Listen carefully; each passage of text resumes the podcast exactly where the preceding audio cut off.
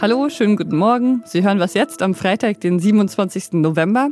Das ist was jetzt, der Nachrichtenpodcast von Z Online. Ich bin Pia Rauschenberger und im Podcast geht es heute darum, wie die EU sich Impfstoffe sichert und um die Situation in Belarus. Jetzt kommen aber erstmal die Nachrichten.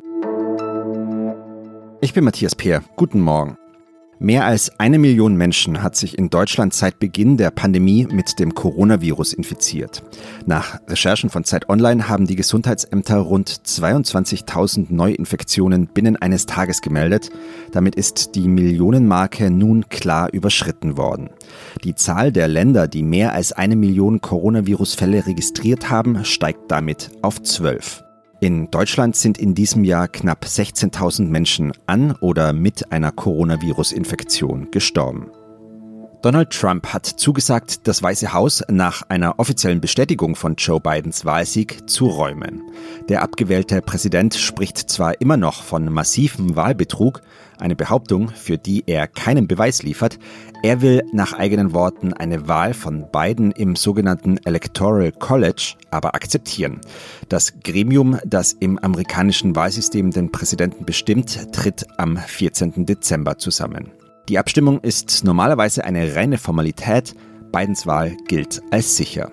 Redaktionsschluss für diesen Podcast ist 5 Uhr. Dieser Podcast wird präsentiert von PwC Deutschland. Für alle, die sich für die digitale Transformation einen Partner wünschen, dem sie vertrauen können. PwC Deutschland. Trust in Transformation. Die EU-Kommissionschefin ist in der Corona-Zeit ja zu so einer Quelle für positive Nachrichten geworden. Sie verkündet einen Impfstoffvertrag nach dem anderen. Schon drei allein im November hat Ursula von der Leyen ähm, verkündet. Mein Kollege Georg Blume, unser EU-Korrespondent, hat sich das genau angesehen. Hi Georg. Hallo Pia. Heißt das jetzt eigentlich, dass die EU die Sache im Griff hat und das mit dem Impfstoff unter Dach und Fach ist? Ursula von der Leyen, äh, glaube ich, ist sehr glücklich mit den Zahlen, die sie im Augenblick so liefern kann. Das sieht dann alles so aus, als hätten wir im nächsten Jahr genug, genug Impfstoffe. Und das wäre sicher alles nicht so schnell zustande gekommen, wenn die EU nicht sozusagen für alle 27 europäischen Länder da gemeinsam verhandelt hätte mit den Pharmakonzernen und auch deren Impfstoffentwicklung mit Hunderten von Millionen gefördert hätte seit Beginn der Pandemie. Epidemie. Also es, es spricht vieles dafür, dass das wirklich ein Erfolg der EU-Kommission ist, wo sie mhm. sonst sehr wenig vorzuweisen hat. Naja, und trotzdem gibt es Fragen, wie nun diese Verträge mit den Pharmakonzernen zustande gekommen sind. Okay. Keiner weiß, wer verhandelt hat von der Kommission oder welche Experten der Europäischen Arzneimittelagentur mit am Tisch saßen, die vielleicht früher bei dem oder dem Konzern gearbeitet hatten und dann da irgendwie doch voreingenommen hätten sein können. Und keiner weiß letztlich, waren das gute Preise, die die EU-Kommission jetzt zahlen musste oder zahlen will dann. Okay, also du sagst, es ist alles ein bisschen intransparent. Aber ich finde, ähm, es klingt gar nicht so unvernünftig, weil ähm, die EU, die stellt sich ja breit auf und vertraut jetzt nicht nur einem Impfstoff und einem Konzern, sondern ähm, verhandelt einfach mit mehreren. Ich finde, es klingt eigentlich erstmal ganz gut. Klingt gut, genau. Und wird auch von vielen Medizinern im EU-Parlament also äh, so, so befürwortet und wird von denen kritisiert, die eher auf die Finanzen schauen und die gesagt, also kommt, hier sind auf einmal sechs Impfstoffe auf dem Tisch, die alle irgendwie plausibel klingen. Nun äh, braucht ihr nicht alles auf einmal kaufen. Mhm. Der eine Impfstoff kostet drei Euro pro Dosis und der andere 40 Euro pro Dosis. Und das ist natürlich auch für EU-Mitgliedstaaten dann in Zukunft, die nicht so viel Geld haben wie vielleicht Deutschland, also schwierig, da nicht irgendwie auch alles abzunehmen. Und es ist dann auch schwierig, sozusagen, die, denke ich, die auf Dauer die Gleichbehandlung in allen Ländern äh, sicherzustellen. Das wollte ich dich gerade fragen, weil alle EU-BürgerInnen sollen ja die gleichen Chancen auf einen Impfstoff bekommen. Ist das überhaupt realistisch? Ja, ich meine, ist ja, der Anspruch ist ja toll und richtig und äh, hoffentlich wird er auch durchgezogen. Aber ob das realistisch ist, weiß ich auch nicht. Ähm, der eine braucht Kühlketten mit bis zu minus 70 Grad, der Impfstoff von BioNTech. Äh, der andere äh, Impfstoff, der kann im Kühlschrank gelagert werden. Und äh, es ist natürlich in manchen Ländern, denke ich, das viel schwieriger, dann da, den, den teuren Impfstoff zu verabreichen. Aber die werden sich dann auch gleich wieder benachteiligt fühlen. Ja, lass uns mal kurz über die Logistik sprechen. Wie plant die EU denn jetzt weiter vorzugehen? Wie verläuft denn die Verteilung innerhalb der europäischen Länder? Ja, jedes Land kriegt äh, so viel Impfstoffe, wie ihnen nach Größe der Bevölkerung zustehen. Und dann übernimmt jedes Land selber die Impfung. Also wie die durchgeführt werden, in, wer das macht, in welchem Land, ist alles Landessache. Die EU hat praktisch nur die Quoten äh, für jedes Land verhandelt und den, und den Gesamtvertrag. Mhm, vielen Dank, Georg. Bitte, de rien, Pierre.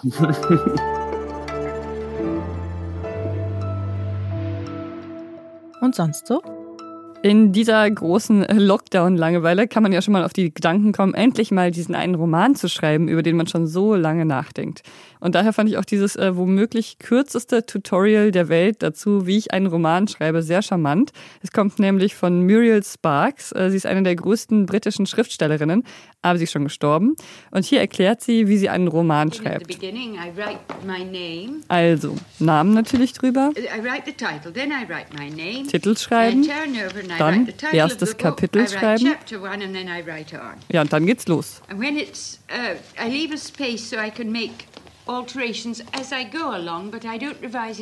Uh. Ach so, ja, und dann muss das Buch natürlich noch zur Schreibkraft, die es uh, abtippt.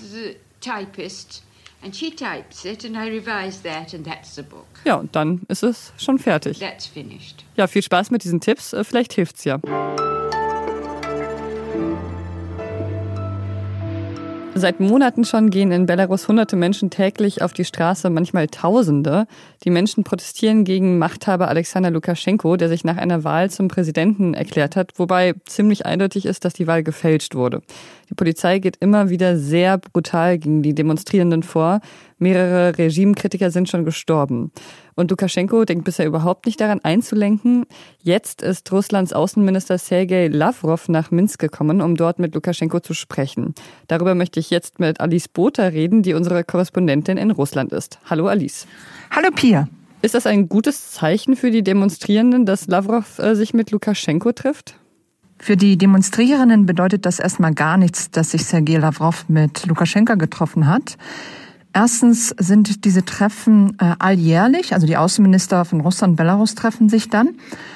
Und ähm, zweitens ist der Glaube, dass Sergei Lavrov hier in irgendeiner Weise mildernd auf äh, Lukaschenko einwirken könnte, dass er ihn zu Kompromissen bewegen könnte, äh, trügerisch und falsch. Wieso?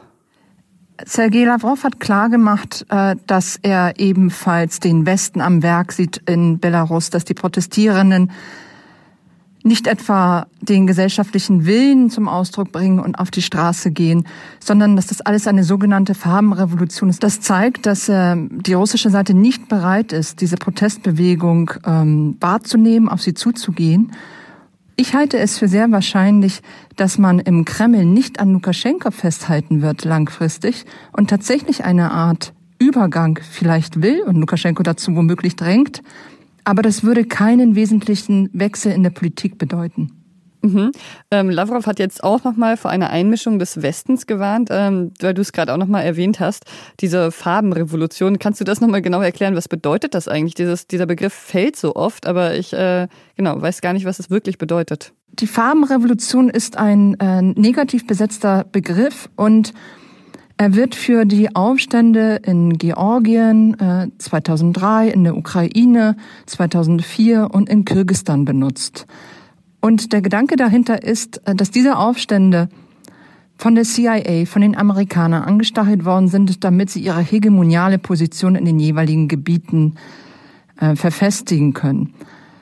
Und das ist äh, ja im Prinzip ein Propagandabegriff geworden, der völlig außer Acht lässt, dass sich Frust, gesellschaftliche Konflikte auf einmal entladen können. In Belarus ist das passiert am 9. August, als ganz offenkundig war, wie grob die Wahlfälschung waren, die Lukaschenko veranlasst hat und die anschließende brutale Staatsgewalt, mit der die Protestierenden zu tun hatten. Und das hat erst die große Bewegung ausgelöst, die wir jetzt schon seit über 100 Tagen in Minsk und in anderen Städten von Belarus sehen. Aber das verschleiert dieser Begriff, als, als würden das gewissermaßen Marionetten sein und nicht eigenständig denkende Menschen. Wie ist denn die Stimmung gerade unter den Protestierenden? Du hast gerade gesagt, schon über 100 Protesttage, das ist ja wirklich äh, sehr viel und immer noch gehen Menschen auf die Straße, obwohl teilweise Demonstrierende sehr brutal zusammengeschlagen werden und an ihren Verletzungen sterben. Wie, äh, ja, wie, wie ist die Stimmung dort?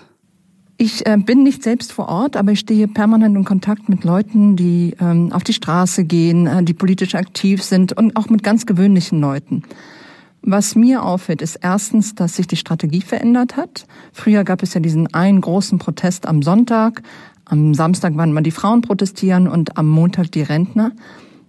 Diese Proteste am Sonntag sind sehr viel schwieriger geworden, weil die ähm, Polizei und die Sondereinheiten ähm, so brutal vorgehen und sofort mit Festnahmen anfangen, dass sich die Leute nicht zu einem großen Strom vereinigen können.